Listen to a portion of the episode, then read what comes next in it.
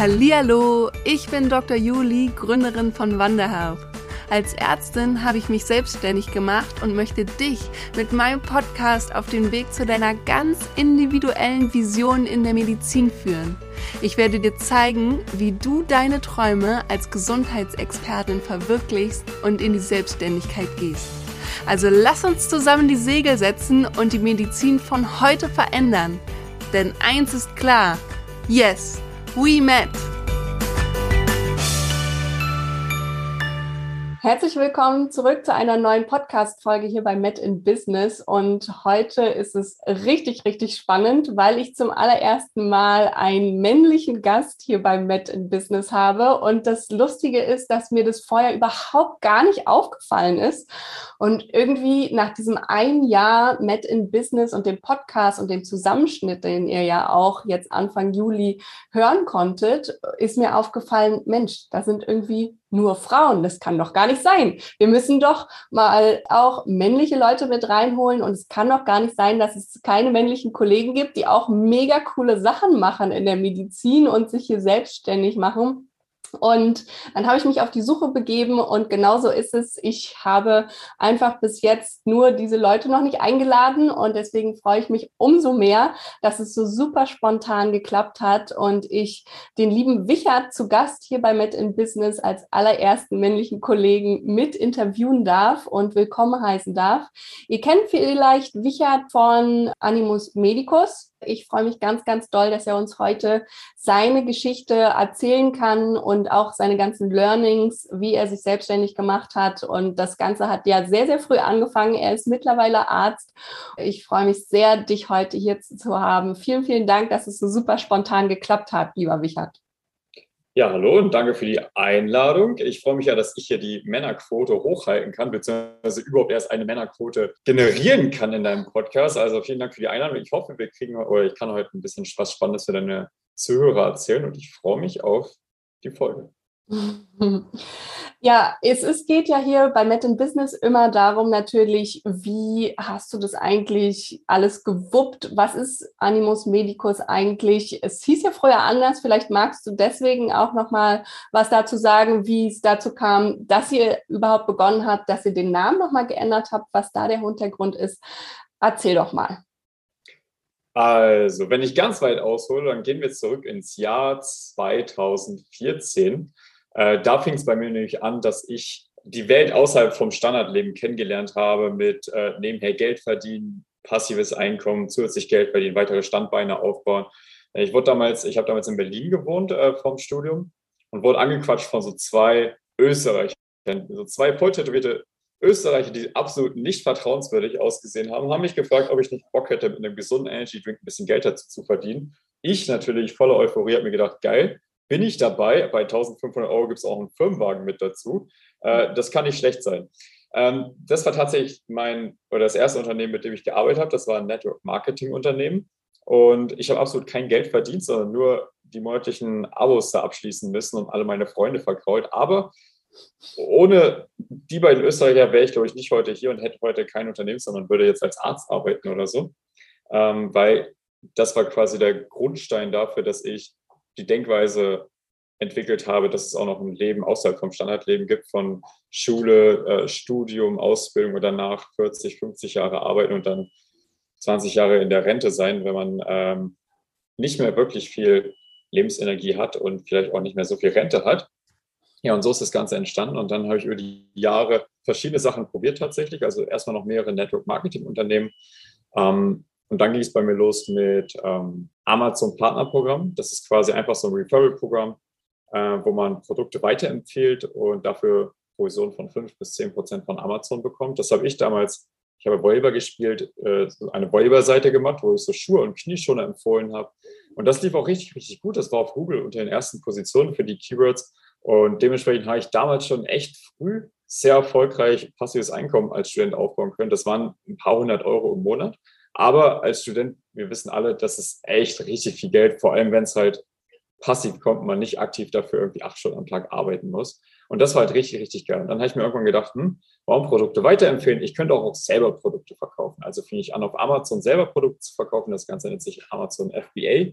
Da source man quasi selber Produkte, brandet sie und verkauft sie auf Amazon. Amazon äh, wickelt das dann alles ab und es läuft eigentlich auch ziemlich passiv. Das heißt, man muss nicht so viel nebenher machen, weil das meiste macht eigentlich Amazon. Da habe ich mir gedacht, hm, warum soll ich so viele Gebühren an Amazon zahlen? Weil es waren damals so 20 bis 30 Prozent, die abgegangen sind. Und Amazon hätte auch von heute auf morgen meine Produkte einfach rausschmeißen und ich kein, hätte kein Geld mehr verdient. Das heißt, da ist gar keine Sicherheit gewesen. Da habe ich mir gedacht, ein eigener Online-Shop wäre doch mal was. Ähm, und dann habe ich äh, überlegt, so Online-Shop, Online-Kurse, habe ich verschiedene Sachen versucht und dann Dropshipping, wo man dann ähm, quasi einen Shop hat und die Produkte, die selber besitzt, sondern die werden dann vom Hersteller gesourced und direkt an den Kunden gesendet. Hat alles nicht funktioniert. Und irgendwann kam ja die Idee mit den Anatomie-Postern. Weil ich, Was hast ähm, du denn ähm, vorher für, für Produkte angeboten? Boah, also wirklich eigentlich alles. Unter anderem so T-Shirts von äh, Game of Thrones, Katzensocken. Ähm, wobei Katzensocken bin ich mir ziemlich sicher, dass hätte ich damals Ahnung von Marketing gehabt, dass die auch krass abgegangen wären, weil Katzensocken gehen immer ab. Ähm, und so ein Wimpernserum habe ich auch mal versucht. Also wirklich so durchweg alles Mögliche. Aber es hat alles nicht so richtig funktioniert, weil ich es eigentlich auch nicht so feier, Produkte zu verkaufen, man gar nicht so selber zu 100 Prozent hintersteht. Und das war damals auch nicht so. Also ich hasse eigentlich verkaufen. Ähm, mag ich überhaupt nicht sozusagen, hey, kauf das doch mal. Ich mag es überhaupt nicht, wenn irgendwie Freunde sagen, hey, ich bestelle mal ein Poster bei dir und sage hier komm, das kriegst du gratis. Weil, weiß ich nicht, das, ich bin so aufgezogen worden, dass, das weiß ich nicht, dass man halt nicht so nur am Verkaufen ist und äh, eigentlich gar keinen Mehrwert bietet. Und dann habe ich von meinem Opa so ein ganz altes Anatomiebuch mal geschenkt bekommen. Wirklich ein richtig altes, ähm, eins der, das von 1800 irgendwas, ja. äh, mit so richtig alten Zeichnungen, die eigentlich so, so aussehen wie halt die Vintage-Motive bei uns im Shop. Und so kam halt die Idee, weil ich mir gedacht habe, wie geil wäre es eigentlich, solche Seiten oder Poster dann an der Wand hängen zu haben. Und dann haben meine Freunde auch alle so gemeint, ja, mal, probier das mal, ist eine richtig geile Sache, wir würden uns das aufhängen. Und ich war ja eigentlich selber die Zielgruppe. Ich habe da ja Medizin studiert, das war 2019, ich weiß nicht, da war ich siebtes oder achtes Semester. Ähm, und ich war eigentlich selber die Zielgruppe, deswegen fiel es mir auch so leicht einzuschätzen, ob es halt nice ist oder nicht. Hm. Und ich habe es dann einfach versucht. Wir sind mit fünf Motiven gestartet. Hat auch direkt richtig gut funktioniert. Dann wurden es mehr Motive, dann kamen die Chikeboard-Motive mit dazu. Dann kamen Blue-Motive dazu und kamen Handyhüllen, Nähpads, Sticker und so weiter und so fort. Und so ist das Ganze eigentlich entstanden und das ist so die Story hinter, hinter Animus. Mega cool. Und das heißt, irgendwann können wir uns dann mal auf Katzensocken freuen bei Animus? Ah, Katzensocken schwierig. Ähm, so anatomische Katzen. So, so, anatomische Katzen. Ja, vielleicht. Aber ich weiß halt, ob, sich da, ob das jemand kaufen würde. Das müssen die Leute mal hier beim Podcast kommentieren oder in, in, äh, mal schreiben, weil wenn das, wenn die schreiben, die kaufen das, dann biete ich es an, dann ist in Ordnung. Alles klar, also ihr habt es gehört, äh, fleißig kommentieren, was ihr euch wünscht und dann wird es bei Animus hier auch mit integriert im Shop. Und Absolut, ja. Wie ist es denn bei dir entstanden? Also du sagst es jetzt so locker flockig aus der Hand, ne? Und ich weiß, ganz viele, die jetzt auch zuhören, äh, die sehen es nicht so locker flockig, sondern die denken sich so, wow, das ist einfach viel Arbeit dahinter und so ein Shop und wie baut man den denn jetzt eigentlich auf und wo starte ich denn da? wo hast du begonnen, um dann auch tatsächlich zu sagen, okay, ich mache jetzt meinen eigenen Shop, aber wo setze ich den eigentlich auf? Und okay, fünf Poster, aber das muss ich ja trotzdem alles erstmal entwickeln und etablieren. Magst du uns dann nochmal ins Jahr 2019 zurücknehmen, bitte? Ja, ähm, auch da geht es eigentlich viel, viel früher in die Vergangenheit, weil die ganzen Skills und das ganze Wissen, was ich eben da schon hatte zum Zeitpunkt, habe ich ja über die Jahre hinweg ähm, mir angeeignet. Also wie man Webseiten baut, wie man Produkte entwickelt, wie man äh, einen Instagram-Kanal aufbaut und so weiter. Das habe ich halt alles über die Jahre eigentlich gelernt und bei Animus heißt dann einfach alles, das geballte Wissen umgesetzt. Ähm, gleichzeitig halt mit einem Produkt, was einfach richtig, richtig geil ist und was, was die Leute lieben. Und ähm, das ist das Erfolgsgeheimnis. Aber ich sage mal so, es waren wirklich unglaublich viele Stunden, jetzt nicht nur 2019 in der Anfangsphase, sondern die Jahre davor, 2016, habe ich angefangen mit, ähm, den ersten eigenen Webseiten. Also es waren diese, das Partnerprogramm von Amazon. Das heißt, seit 2016 habe ich mich eigentlich weitergebildet, gelernt, unzählige Stunden YouTube-Videos geschaut, keine Freizeit gehabt, wenn meine Freunde feiern waren, wenn die in der Bar waren, Fußball schauen oder sonst was. Ich saß immer zu Hause bis 23, 24 Uhr nach dem Lernen nach der Uni und habe äh, halt gearbeitet, gelernt, äh, an der Website rumgebastelt also das, das sieht man halt häufig nicht. Ne? Das, man, man denkt so, ja, 2019 gegründet, einfach gestartet, läuft direkt. Aber die drei Jahre Vorlaufzeit, beziehungsweise sogar noch mehr als drei, eigentlich ja fünf Jahre, in denen ich mir Wissen angeeignet habe, Bücher gelesen habe und so weiter, das sehen ja viele nicht, aber das gehört halt alles mit dazu und das sehr, sehr viel Arbeit und, und Zeit natürlich auch rein investiert, um die ganzen Skills zu lernen, weil am Anfang hast du auch nicht so das Kapital, um jetzt dir Webentwickler zu, ähm, zu buchen oder irgendwie Sachen zu finanzieren, sondern da machst du halt alles selber, um Geld zu sparen. Irgendwie musst du es dann lernen. Da war wirklich YouTube mein, mein bester Freund. Ja, das ist äh, total schön, finde ich, dass du das auch mal so teilst, weil das ist ja ganz oft so dieses Ansehen. Ne? Man steht jetzt 2022 da, hat Animus Medicus und ist erfolgreich damit und die Leute denken sich so, wow, das kann ich doch auch, alles total easy. Und dass du da auch wirklich mal gezeigt hast und auch geteilt hast, nee, das ist nicht 2020 der Erfolg einfach mal mit Schnipp passiert, sondern der hat sich über die drei Jahre jetzt entwickelt von 2019, aber du mit deinem Wissen hast dich einfach mal über viele, viele Jahre jetzt entwickelt, insgesamt acht Jahre, wenn du 2014 mit mit äh, integrierst. Und das finde ich total schön. Und das ist eigentlich auch das, was ich mitgeben möchte hier an der Stelle, die an alle, die zuhören, gebt euch da Zeit, euch zu entwickeln und es zu lernen und äh, auch zu sagen, okay, ich lerne jetzt erstmal Website oder ich lerne Instagram oder dieses und jenes, alles, was eben dazugehört, wenn man so einen Online-Shop hat.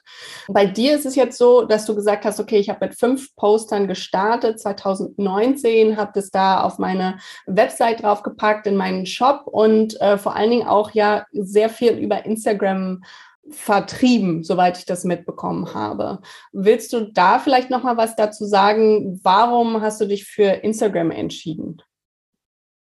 Also vorweg möchte ich sagen, ich habe auf Instagram nicht vertrieben, ähm, weil wie gesagt, ich hasse Verkaufen und deswegen mag ich es überhaupt nicht so auf, äh, in Social Media oder so zu sagen, hey Leute, kauft das, wir haben Sonderangebot oder so. Das machen wir nur bei ganz, ganz großen Aktionen. Jeder, der Animus folgt, weiß, da geht es halt um Content, um Wissen, um Humor und viel, viel weniger darum, Produkte anzupreisen. Klar gibt es halt auch ähm, Inspo-Fotos und so weiter, manchmal Werbeaktionen, aber Instagram haben wir halt ganz, ganz anders aufgebaut.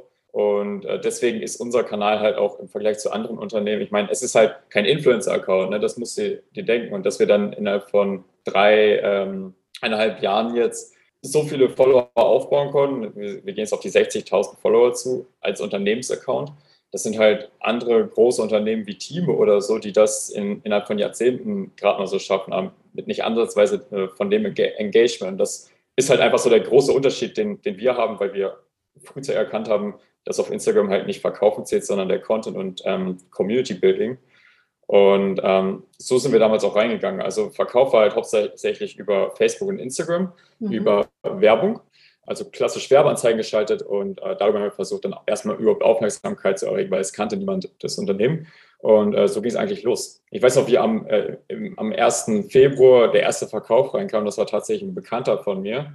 Als ich eine Story geteilt habe auf meinem Privataccount mit dem Poster, hat er gemeint, hey, meine Freundin wird es bei Zahnärztin, kann ich mir das Zahnposter bei dir bestellen? Und er war der erste Kunde. Ähm, Werde ich nie vergessen. Da dachte ich direkt, ja, geil, läuft. ähm, aber ja, warum Instagram und Facebook? Ich meine, Facebook ist eigentlich ein bisschen tot. Das sind halt eher so, ich sag mal, ältere Leute, die es noch nutzen. Teilweise gewerbliche Kunden, also Physiotherapiepraxen oder so, die es noch nutzen. Ähm, die meisten Kunden kommen tatsächlich über Instagram, weil halt da die Zielgruppe unterwegs ist. Jetzt die jüngere Generation noch eher auf TikTok. Äh, wobei ich hoffe, dass TikTok sich nicht durchsetzen wird. Und ansonsten halt auch Google. Also viele, viele Leute, die halt irgendwie Anatomie-Poster, Herzanatomie oder so googeln, die wollen vielleicht einfach nur die Anatomie vom Herzen sehen, aber dann sehen sie das Poster und denken sich, ja, nice, das kann man sich doch mal gönnen. Und ähm, da haben wir dann über Google halt auch ganz, ganz gute Zugriffszahlen. Ja, mega spannend. Ihr habt ja auch den Instagram-Shop integriert. Ne? Magst du da vielleicht was dazu sagen, warum ihr den noch on top gemacht habt? Ihr habt ja eigentlich euren eigenen Shop plus den Instagram-Shop, ne? Boah, da kann ich dir echt wenig zu sagen. Also den Instagram-Shop, den haben wir einfach mit integriert, ähm, beziehungsweise ist das automatisch über Facebook. Wenn du da quasi deinen Katalog verbindest, dass du auch gleichzeitig auf Instagram den Katalog anbieten kannst. Jetzt direkt den Shop haben wir jetzt, also man kann bei uns nichts über Instagram kaufen. Das ist ja auch eine Möglichkeit über Instagram Shopping. Das haben wir nicht eingerichtet, sondern im Shop sind halt quasi Produkte verlinkt oder markiert und du kannst dann draufklicken und sagen, und dann kommst du zur Webseite. Ähm, und das ist halt ganz sinnvoll, weil so kannst du halt Produkte taggen, zum Beispiel, wenn wir jetzt ein, Foto von einem Kunden reposten, wo das Herz und das Gehirn ist, dann kannst du es halt taggen, die Leute sehen, ah cool, Herzanatomie kann ich direkt auf der Webseite angucken. So sparst du halt Schritte, weil ähm, im Verkauf ist auch ganz, ganz wichtig, Schritte sparen. Je weniger Schritte, desto höher ist die Conversion Rate mit jedem Klick sinkt sie. Und desto, je einfacher du es dem Kunden machen kannst oder dem potenziellen Kunden, desto größer ist die Wahrscheinlichkeit, dass der Interessent zum Kunden wird. Mhm. Ja, super, super gut. Was ich auch total spannend finde, ist, ihr aus meiner Sicht macht den Instagram, also du sagst ja auch von dir selber, ihr macht nicht das reine Verkaufs-Instagram-Kanal und das merkt man auch total. Ihr seid da mit absolutem Herzblut dahinter und ich kann an der Stelle nur sagen, schaut euch den Kanal auch wirklich mal an und lasst euch davon inspirieren, weil es ist super, super schön aufgebaut. Nichtsdestotrotz, aus meiner Sicht macht ihr einfach alles perfekt in Anführungszeichen, ja, ähm, aber so auch vom Marketing in einer gewissen Weise, weil ihr natürlich auch die Verlinkungen mit habt. Das hast du ja gerade auch angesprochen. Und äh, gerade über Verlinkungen kann man ja auch ganz, ganz viel Aufmerksamkeit nochmal generieren, weil irgendjemand anders äh, darüber gesprochen hat, auch irgendwie ähm, andere Leute im medizinischen Bereich oder wie du gerade gesagt hast, Praxen, die euch dann verlinken und sagen, guck mal, wie schön es an meiner Praxiswand aussieht und dann sehen es andere und denken so, wow, geil, das will ich auch. Und das ist ja eigentlich aus meiner Sicht das beste Marketing, das Social Marketing, das äh, tatsächlich von den Leuten, von den Kunden äh, geworben wird und ihr das gar nicht mehr selber so richtig machen müsst, weil es läuft von alleine. Ne? Habt ihr da trotzdem auch äh, mit unterstützt? Also habt ihr die am Anfang zum Beispiel mal gesagt, okay, ich gebe jetzt mal ein paar Poster hier nach links und rechts, äh, Influencer-Style, dafür, dass sie eben auch verlinken und dann Gewinnspiele machen oder was auch immer das ja eine ganze Zeit lang mal gab als Marketing auch. Ja, also erstmal zum ersten Punkt. Das ist zu 100 Prozent recht. Das ist echt das beste Marketing, was es gibt. Ähm, weil das sind ja alles quasi Mikro-Influencer. Selbst die Medizinstudentin mit ihren 300 Followern, wenn sie in der Story die Poster teilt, hat trotzdem irgendwie zwei oder drei Freunde, die die Poster nice finden und sich dann vielleicht auch mal die Webseite angucken. Und das ist ja echt das Geilste, was passieren kann. Und das Gute bei den Postern ist halt, es ist etwas Optisches. Es ist nicht irgendwie boah, keine Ahnung, wenn ich mir jetzt einen Shake kaufe oder so, ist es halt, außer du bist jetzt Fitness-Influencer, aber sonst machst du irgendwie nicht ein Foto von einem Shake und sagst, boah, Leute, guckt euch mal einen neuen Shake an. Sondern bei den Postern, die Leute sind ja stolz darauf, dass sie Mediziner sind, sie finden die Poster nice, ist eine schöne Inneneinrichtung und dann zeigt man das halt. Und das ist halt eine richtig, richtig coole Sache und ich freue mich echt jedes Mal, wenn jemand uns in der Story verlinkt oder so einen Beitrag macht. Und äh, wir feiern auch voll die äh, Fotos von den Kunden, weil das ist eigentlich das geilste Feedback, was es gibt. Und zum zweiten Punkt, anfangs haben wir es nicht gemacht. Ähm, ich glaube, erst so nach einem halben, dreiviertel Jahr ging es auch los, dass wir mit Influencern zusammengearbeitet haben. Solche auch die Ellie und den Jonas kennengelernt, tatsächlich, mit denen ich ja mhm. heute eng zusammenarbeite. Ellie ist ja fest im Team Animus, mit Jonas mache ich ja den Podcast und noch weitere Projekte und ähm, also Mikro-Influencer, so ab 1000 Followern, ähm, aber auch teilweise größer mit 10, 20.000 Followern, ist alles mit dabei und ähm, es kommt bald auch ein neues Produkt raus. Da habe ich gerade heute die Bestellliste an das Lager übergeben. Oh, das wird so cool. Ich freue mich auf das neue Produkt. Ich kann es noch nicht erzählen. Ja, also wie gesagt, ich glaube, dieses Influencer-Marketing kann unglaublich viel bringen, vor allen Dingen bei äh, wirklich auch physischen Produkten, die man kaufen kann in einem Shop wie eure Poster und so weiter und so fort. Äh, jetzt hast du schon angesprochen, du hast einen Podcast, du hast Mitarbeiter. Äh, wie kam es dazu, zum Beispiel zu deinen allerersten Mitarbeitern? Eine schöne Frage. Ähm, tatsächlich tue ich mich richtig schwer, Aufgaben abzugeben. Ähm, wir wissen beide, wichtig ist es, Aufgaben abzugeben, aber es ist nicht einfach, Leute zu finden, die gleiche Vision haben, den gleichen Antrieb haben und genauso denken wie du, wo dann halt Aufgaben so erfüllt werden, dass du halt voll happy damit bist, weil Animus ist mein Baby und da dann irgendwie zu sagen, ja, nee, passt schon, mach mal halt nur 50 Prozent äh, von der Nicigkeit, die du haben möchtest, das ist dann halt nicht so cool. Erste Mitarbeiterin war tatsächlich Antonia, denn ein ganz, ganz großes Thema, was ich absolut nicht mag, sind Support E-Mails. Und die fressen richtig viel Zeit. Das waren am Anfang echt immer so ein bis zwei Stunden, wo ich dran gesessen habe. Einfach jeden Tag so, wo ist meine Bestellung? Kann ich noch äh, Adresse ändern? Wie sieht es mit Rücksendungen aus? Und, und, und. Ähm, könnt ihr mir die Größe empfehlen? Also ganz, ganz viele Sachen, die halt jeden Tag so irgendwie das Gleiche waren. Und das war wirklich etwas, was mich nur genervt hat. Und wo dann Antonia als erste Mitarbeiterin, dann war es im April 2020, also nach einem Jahr und zwei Monaten, ist Antonia dazu gekommen und ähm, seitdem betreut sie unsere Kunden. Und äh, ja, ich spare mir ganz, ganz viel Zeit. Also es ist, ich meine, äh, habe ich ja vorhin schon gesagt, Mitarbeiter einstellen definitiv sinnvoll.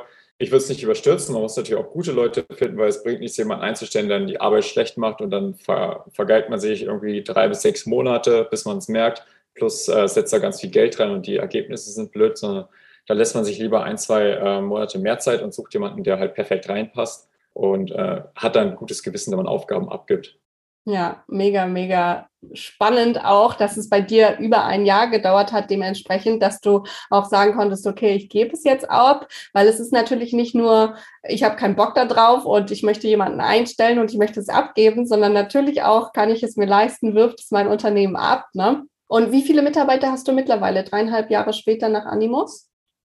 Also wir haben Antonia, wir haben Ellie und Jessie plus eine Praktikantin, also quasi dreieinhalb.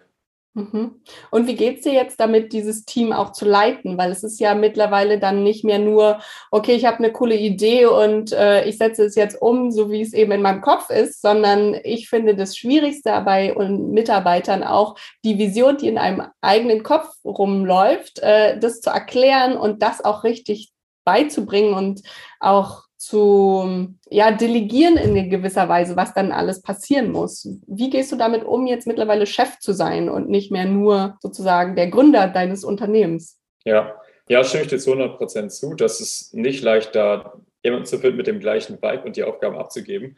Tatsächlich die wichtigsten Aufgaben und die ganzen ähm, Aufgaben so ums Unternehmen herum, die, die mache ich alle noch selber. Also ich habe halt jemanden gefunden oder eine Mitarbeiterin für die Buchhaltung, ähm, zwei Mitarbeiter für Social Media, die dann helfen, Content zu erstellen, ähm, Beiträge posten und Stories machen und so weiter. Und dann halt Antonia im Kundensupport. Und alles, was dann um Produktentwicklung und das Ganze drumherum geht, das mache ich selber. Weil A, müsste man in den ganzen Bereichen mittlerweile jemanden einstellen, der Berufserfahrung hat. Das kann niemand machen, wo man auf Instagram eine Story macht und sagt, hey Leute, wir brauchen Unterstützung fürs Team, hast du nicht mal Bock? Ähm, so ging es bei den anderen Bereichen, weil da kann man einfach reinstarten. Da ein, zwei Wochen und du verstehst, wie es geht, das ist nicht schwierig. Aber bei den ganzen Sachen, die ich jetzt aktuell noch selber mache, da bräuchte ich Leute, die Berufserfahrung haben, ein Studium haben, eine Ausbildung haben, weil es einfach Skills sind. Wir haben vorhin darüber gesprochen, seit acht Jahren bin ich dabei und die Skills kannst du nicht innerhalb von drei bis vier Wochen Einarbeitungszeit einem ähm, Mitarbeiter aus der Community oder so, der einfach Bock hat, ein bisschen 450 Euro dazu zu verdienen, ähm, sondern da muss halt echt eigentlich jemand dran, der halt damit Erfahrung hat und das richtig gut kann. Und äh, bei dem Schritt bin ich jetzt noch nicht. Das mache ich alles noch selber aktuell. Aber es macht mir irgendwo auch Spaß, das alles selber zu machen. Also so Produktentwicklung, ähm, das Ganze organisieren und so, das macht mir super viel Spaß. Ich, du hast ja meine Stories gesehen. Jetzt gab es da super Stress mit dem Zoll bei, bei der Einfuhr von den neuen Produkten.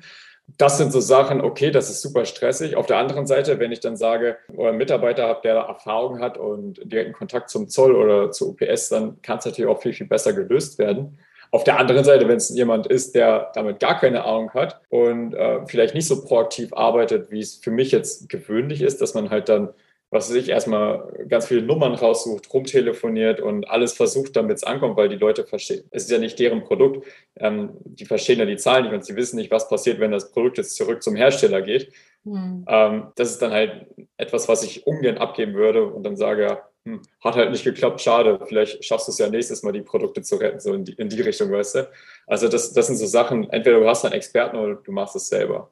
Ja, alle, die jetzt zuhören, merken definitiv, dass das das Standardproblem eines jeden Unternehmers ist und einer jeden Unternehmerin, äh, den richtigen Moment abzupassen, die Sachen abzugeben und auch an natürlich gute Leute abzugeben und die dann entsprechend auch so zu schulen. Und dass diese Schulung dauert natürlich lange. Ne? Aber was ich auch noch mit dir besprechen möchte, ist, du hast ja den Podcast auch angesprochen und der heißt ja blutiger Anfänger. Nun bist du überhaupt kein blutiger Anfänger mehr, sondern mittlerweile auch schon fertig äh, mit deinem Studium und auch schon Arzt. Du hast vorhin auch schon angekündigt, naja, 2014 war das schon, dass du gemerkt hast, du kannst out of the box so ein bisschen denken und auch leben. Kannst du dir denn überhaupt vorstellen, noch was anderes zu machen als Animus? Also wirklich auch tatsächlich mal in die Klinik zu gehen oder in der Praxis zu arbeiten? Oder ist es dein Vollzeit, liebes Baby und dabei bleibt es auch? Das wird groß. Also erstmal zum Thema blutiger Anfänger. Das bezieht sich auf den Medizinbereich und äh, ich glaube, wenn ich jetzt als Assistenzarzt anfange, dann bin ich der größte blutige Anfänger, den es gibt. Aber aufs Thema nochmal als Arzt arbeiten. Aktuell der Stand der Dinge, also würde man mich jetzt fragen, hey, möchtest du jetzt nicht als Arzt arbeiten? Definitiv nein. Wie es in drei bis fünf Jahren aussieht, könnte passieren. Allerdings, du weißt selbst, wie es ist, wenn man selbstständig war, dann zurück in das Angestelltenverhältnis mit krasser Hierarchie, Arbeitszeiten, die man nicht unbedingt äh, bestimmen kann, Arbeiten nicht örtlich frei, schwierig. Also klar, ähm, ich habe Medizin studiert, um als Arzt zu arbeiten, definitiv ich konnte ja nicht ahnen, dass ich dann ein Unternehmen gründe, was dann irgendwie auch ganz gut läuft.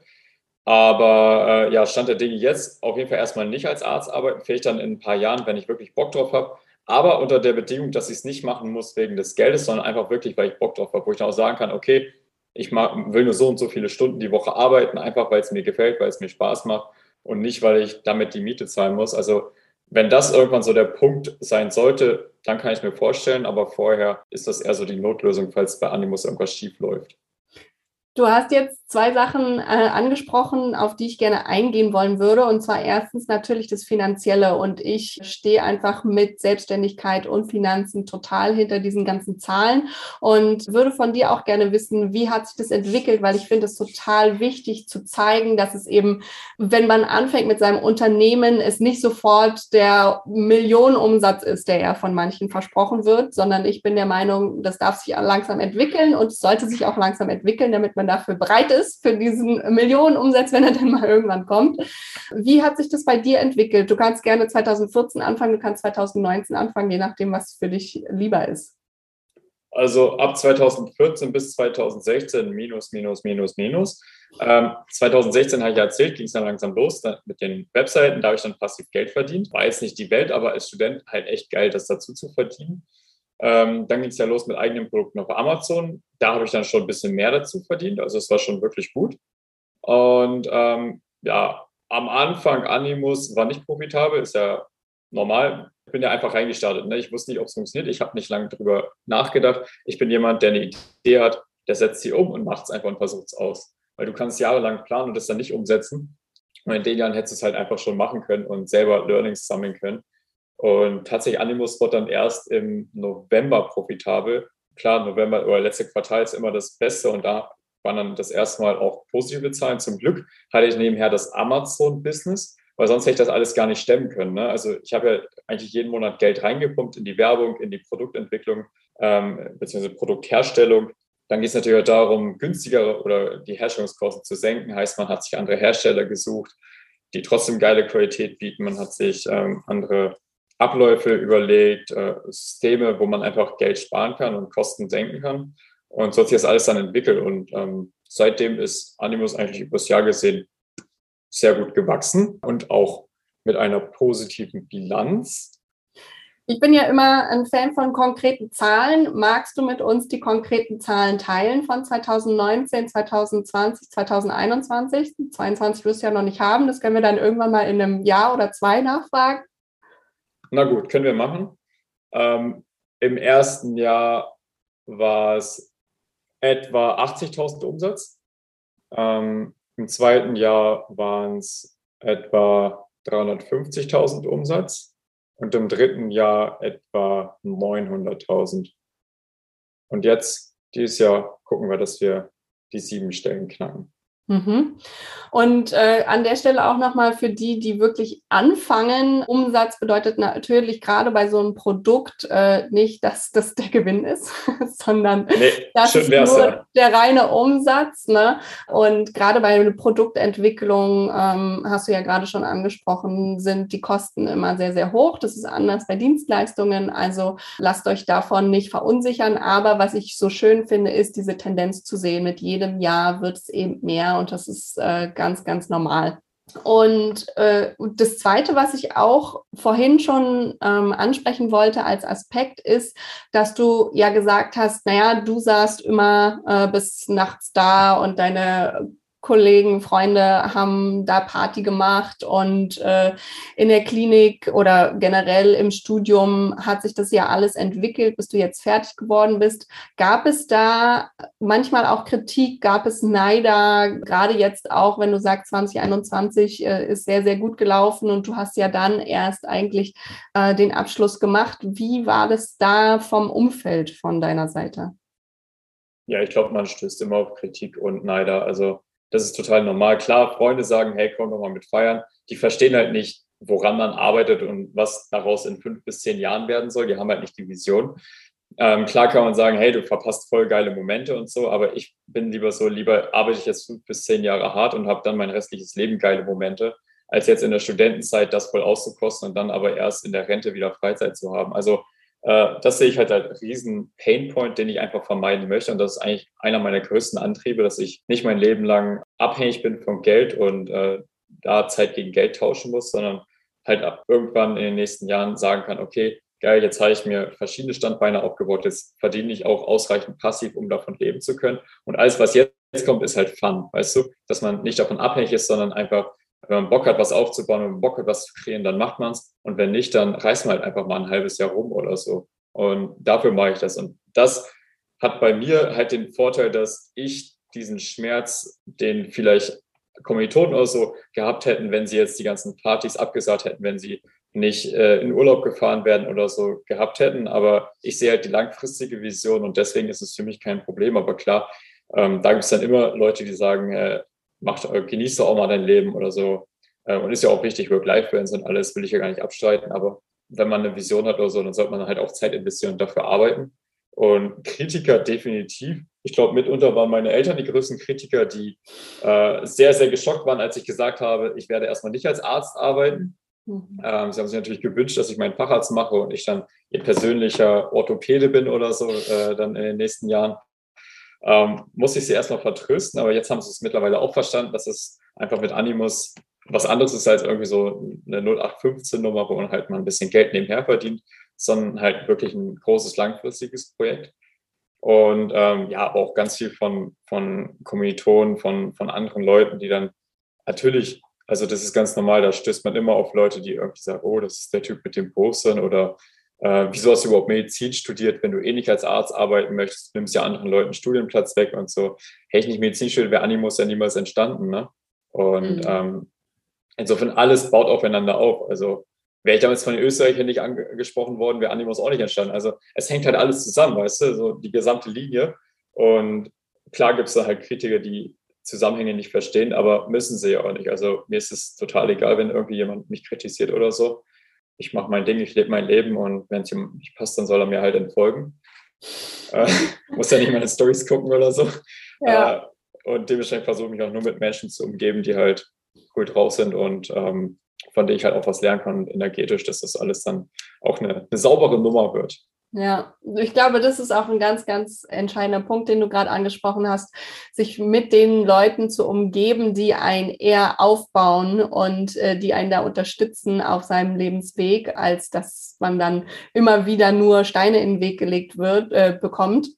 Und ich glaube, man sucht sich die dann auch oder man sollte sie sich auch entsprechend suchen. Also ja. nichts an der Stelle gegen auch mal Kritik, ne? wenn irgendwas wirklich mal nicht gut läuft oder doof sein sollte, dann soll man das bitte auch sagen können, ähm, aber eben immer auf einem humanen Niveau und nicht auf einem runtermachenden Niveau, was ja bei gerade Social Media häufiger mal passiert. Ne? Aber das sind ja häufig dann auch die Leute, die einen nicht kennen. So. Ja. ja, das ist ja ganz wichtig zu differenzieren zwischen Kritik und Verurteilung. Mhm. Die manchen, meisten Leute, wenn sie sagen, hey, ich will dich mal ein bisschen kritisieren oder warum machst du das nicht so, es ist Verurteilung, weil sie Standpunkte nicht verstehen und irgendwie eine Message mitgeben wollen. Kritik ist aber etwas, was man äußert, weil man eine persönliche Perspektive entwickelt hat und jemandem mit seiner Perspektive vielleicht helfen will. Deswegen ist Kritik super geil, Verurteilung super ungeil. Aber die meisten Leute verurteilen, wissen es aber gar nicht. Sie denken, sie kritisieren. Und auch der mhm. Begriff so konstruktive Kritik, eigentlich gibt es das ja gar nicht, weil Kritik eigentlich immer konstruktiv sein sollte. Ansonsten ist es einfach Verurteilung.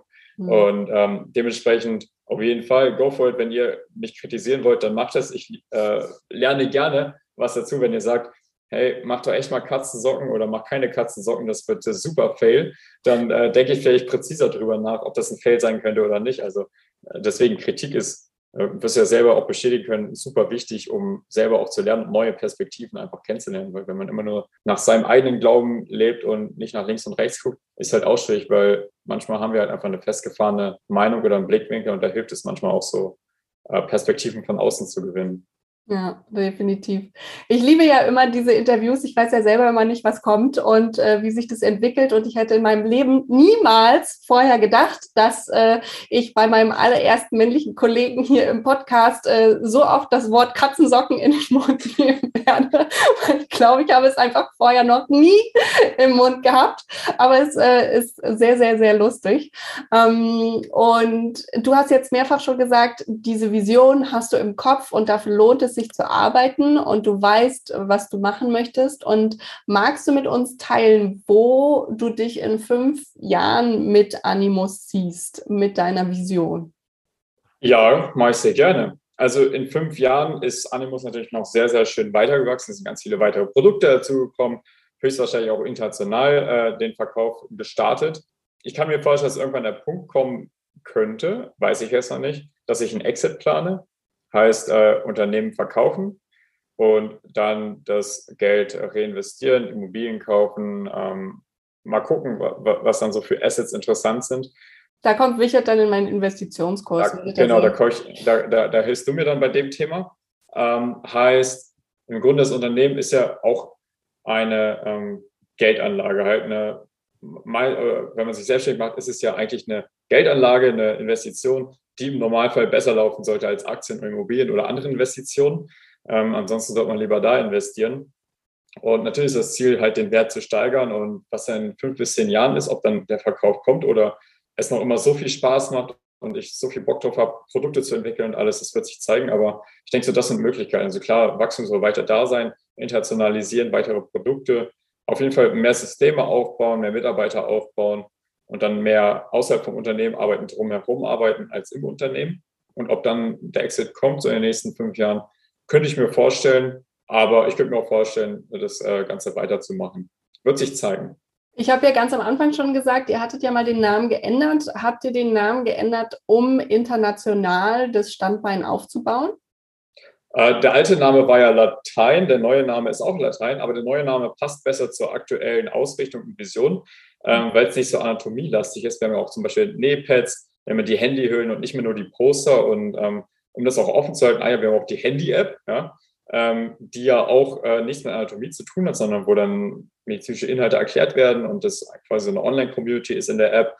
Deswegen haben wir den Namen geändert, weil einfach die, die Ausrichtung sich ein bisschen geändert hat und teilweise auch, weil es einfach einfacher ist auszusprechen und zu schreiben. Ne? Der alte Name war ja länger und schwieriger auszusprechen. Und mit Animus Medicus fahren die Leute meist auch besser. Also hat verschiedene Punkte, aber hauptsächlich der Punkt, dass die Ausrichtung einfach ähm, nicht mehr nur auf Anatomie ist, sondern einfach auch auf zusätzliche Produkte. Hm. Mega, mega cool. Und das ist ja auch ein riesen Rebranding, was man damit macht, ne? indem man den Namen ändert, aber auch richtig, richtig, richtig viel Aufwand. Ich weiß, wovon ich spreche. Ich habe äh, nämlich auch äh, gerebrandet und auch ja einen Namenswechsel gehabt und uff, äh, es ist sehr, sehr, sehr viel Aufwand, aber es lohnt sich eben am Ende auch und das ist das Entscheidende, äh, dass man dann auch mit dem neuen Namen besser oder auch anders verknüpfen kann und auch äh, einfach mehr Inhalte mit rübergeben kann.